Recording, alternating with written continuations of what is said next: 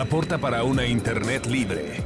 Escuchas Bones Internet Podcast de Hackathon Panamá 2019. LACNIC 32. LACNOC 2019. Hola, ¿qué tal amigos? Eh, pues es un gusto estar aquí realmente con Venezuela, Cuba, Argentina, México reunidos en esta mesa. Uruguay, perdón. Uruguay, por favor. ¿eh? Uruguay también, eh, aquí reunidos por el tema del Hackathon Panamá 2019. ¿Qué nos pueden comentar, chicos, acerca de el término de esta jornada? ¿Cumplieron sus objetivos o no? Cuéntenos un poquito sobre, sobre cómo se fue desarrollando este día. A mí me contaron que alguien le robó gente a alguien. o sea, Todos los recursos me robaron. O sea, así empezamos. O sea, hay uno que primero tenía Fueron solo tres. los tres que habían me robaron. Ah, fue Yasmin, sí. Que sí, fue Yasmin. Sí, sí, Agarra el micrófono por lo menos, da la, cara, da la cara en realidad, entre comillas, ¿no? Así, así, se, así empezó el hackathon de 2019 en Panamá. PC bajo, bajo, PC. Es que se compadecieron, me vieron muy solita y fueron a hacerme compañía. Ya tenías un lote de gente, pero bueno, no importa. Sigue sacando al sol. A ver, a ver, Gerardo, la voz cantante. Bien, me parece que estuvo lindo. O sea, estuvo mejor que el anterior y va a estar peor que el siguiente. o sea, que el siguiente va a estar mejor. Yo creo que sí. Este, ojalá no. No sé, me parece que los, resultados estuvieron buenos. Para mí ya hay algunas cosas que van a estar públicas, de, de, las cosas que vimos que, que vi que presentaron. No sé, algunas cosas van a quedar. Y por ahí podemos llegar a vender un poco más el, la idea del hackathon que se, se instale como una, como más constante. Como una actividad presente todos los años, básicamente. ¿Y tú, Carlitos? Sí, eh, eso a mí me pareció que, que, eh, esta instancia estuvo mucho mejor que, que, la anterior, mejor organizada y con mucha más participación. Eh, parece que, por ejemplo, en los grupos vi que, había mucha, mucho interés por, por, por aportar y, eso estuvo bueno. Eh, escuché comentarios también de, los que estaban afuera que no participaron, que capaz que estuviera bueno colocar con más anticipación la información del hackathon. Que dicen que, estuvo muy, muy a última hora, entonces sacan los pasajes de, muy tiempo anterior, entonces no pudieron llegar a, tiempo al hackathon. O sea, la agenda y esa información. Sí, porque en la agenda aparece, empieza el lunes y el hackathon fue algo más reciente, no fue tan... Eso lo consideraríamos para, instancias. Ah, la gente que viene de otros países se venía como directo al evento y no contempló poder participar. Y escuché varios de esos así. Será cuestión de agendarlo con más tiempo. Claro. Y el resto, bueno, en los grupos me pareció que la, interacción, por ejemplo, en mi grupo, eh, la gente muy, muy autodidacta, muy... Eh, cada quien cuando asumió su rol empezó a investigar y se centró en eso y las tareas que logramos eh, bien. Eh, tuvimos, tenemos buenos productos y, bueno, como decía Gerardo, hay cosas que van a quedar y cosas para mejorar. Y... Bueno, para mí es mi primer hackathon. Eh, para mí estuvo buenísima, buenísima la dinámica. Eh, buenísima después de que alguien se sumó a mi equipo porque al principio estaba toda deprimida entonces estuvo Estuvo bárbaro, los muchachos venían con eh, ideas claras, eh, muy innovadoras. Es siempre bueno tener personas con que tengan experticia en diferentes áreas que te puedan ayudar a ver cosas que tú no conoces o que quizás no viste en el momento que estabas trabajando. Y me, sirvió de mucha ayuda para ver muchas cosas del proyecto. ¿Por qué me miras así? creo que le podrías preguntar a Gonzalo cómo se siente de haber se ven las lágrimas. Tendría que haber, hecho una introspección y conocer sus otros yo. Exactamente. ¿Qué nos puedes contar, Gonzalo, sobre tu experiencia? ¿Cómo fue? al pie de la letra lo que yo le decía, paso a paso. Eh, no, bueno, son cosas que pueden llegar a pasar, digo. Sea, habían otros proyectos en los cuales el producto ya estaba armado y había que agregar funcionalidades. En mi caso era una parte de investigación también y algo que no, no teníamos implementado. Y bueno, o sea, yo me quedo satisfecho porque en realidad el día de hoy lo aproveché bastante como para investigar un poco, armé un pseudocódigo, lo que sería poder escribir en las, tarjetas usando la tecnología NFC con la idea de poder implementar un tema dinámico y que no simplemente sea una lectura estática. Eh, me voy con documentación, armé algo, armé una estructura por lo menos mental como para seguirlo. Así que, y, tal, y la instancia está buena, digo. A mí me gusta, me gusta que siempre los, el uruguayo cuando agarra el micrófono es un futbolista saliendo de la cancha. Te, saca, digamos, todo, ¿viste? Sí, el equipo estuvo bien.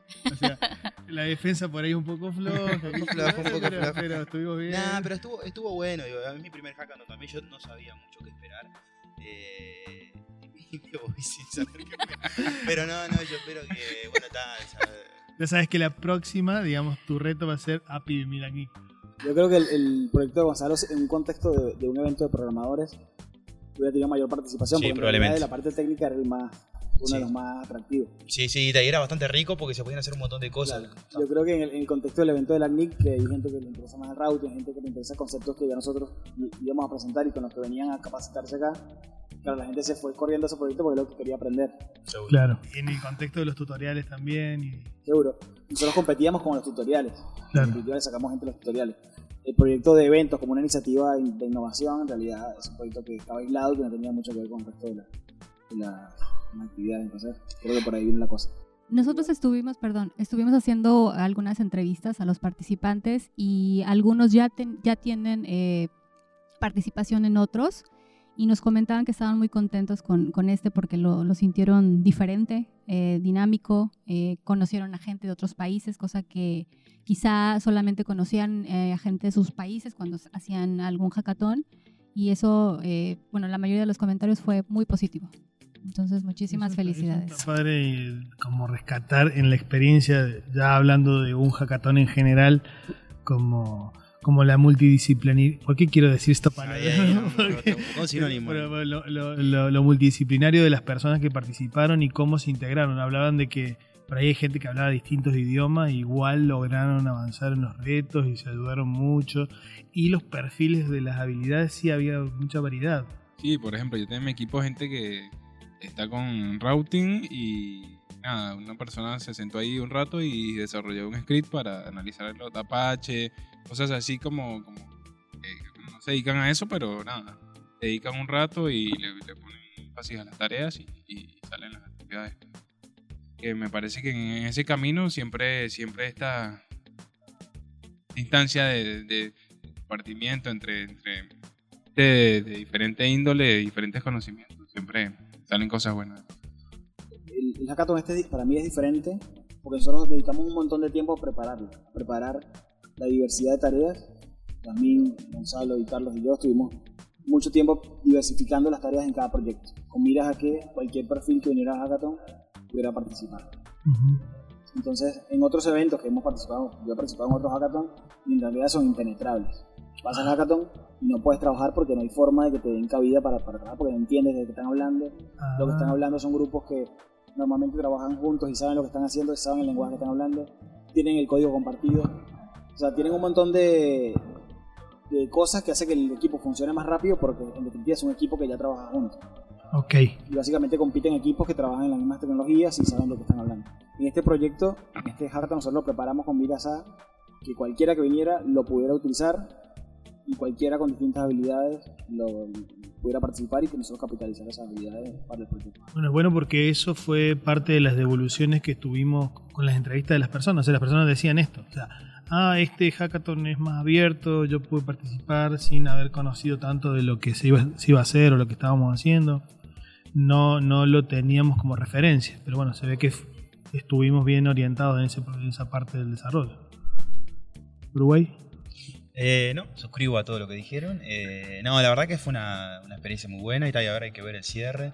Digo, y bueno, está, yo me voy contento, digo, más, allá de, que, bueno, de que tal, no, no, no, mi grupo no fue un grupo como tal, pero tal, ver la dinámica de los demás, digo, te dan ganas de seguir participando y bueno, tal, y venir con nuevas iniciativas y que tal, que se cuelgue y, algo productivo, Para nosotros, desde la comunicación y la experiencia de la participación, eh, fue como obviamente fue difícil, ya lo sabíamos que iba a ser muy difícil que alguien se viniera para trabajar con nosotros en el, en subproyecto, pero sí estuvo muy bueno el tema de lograr que ustedes pudieran bajar al lenguaje no técnico cosas muy técnicas. Si ustedes escuchan y bueno, la gente que, está escuchando el podcast en internet lo puede, lo puede como contemplar.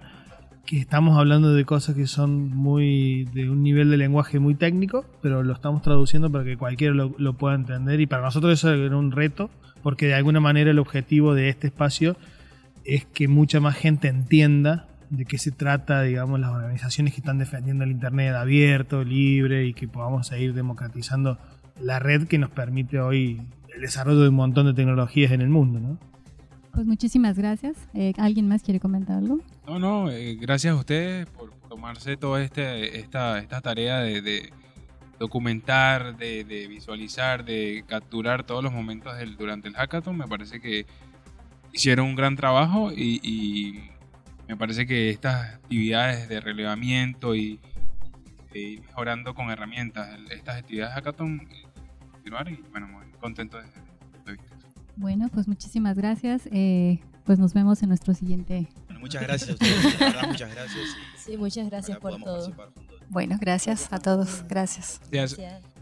Se nos fue, se nos fue saludar a- al operador este que encontramos, un hallazgo aquí en Panamá, al señor Albert Berrio. Pero cuenta al público por qué es un verdadero hallazgo.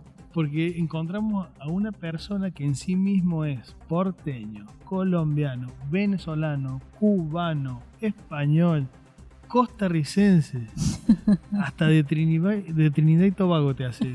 El, a mexicano también. te hace. Mexicano, muy bien. Así comparte alguna de, sus- de sus múltiples personalidades para que la gente lo, lo integre en sus oídos. Ah, pues parce, estoy demasiado contento de poder compartir con, contigo, con la gente buena que nos está escuchando a través de esta cadena. Y bueno, decirles que muchas gracias y que la puerta de Panamá está abierta. Aporta para una Internet libre. Escuchas Bones Internet Podcast de Hackathon Panamá 2019. LACNIC 32. LACNOC 2019.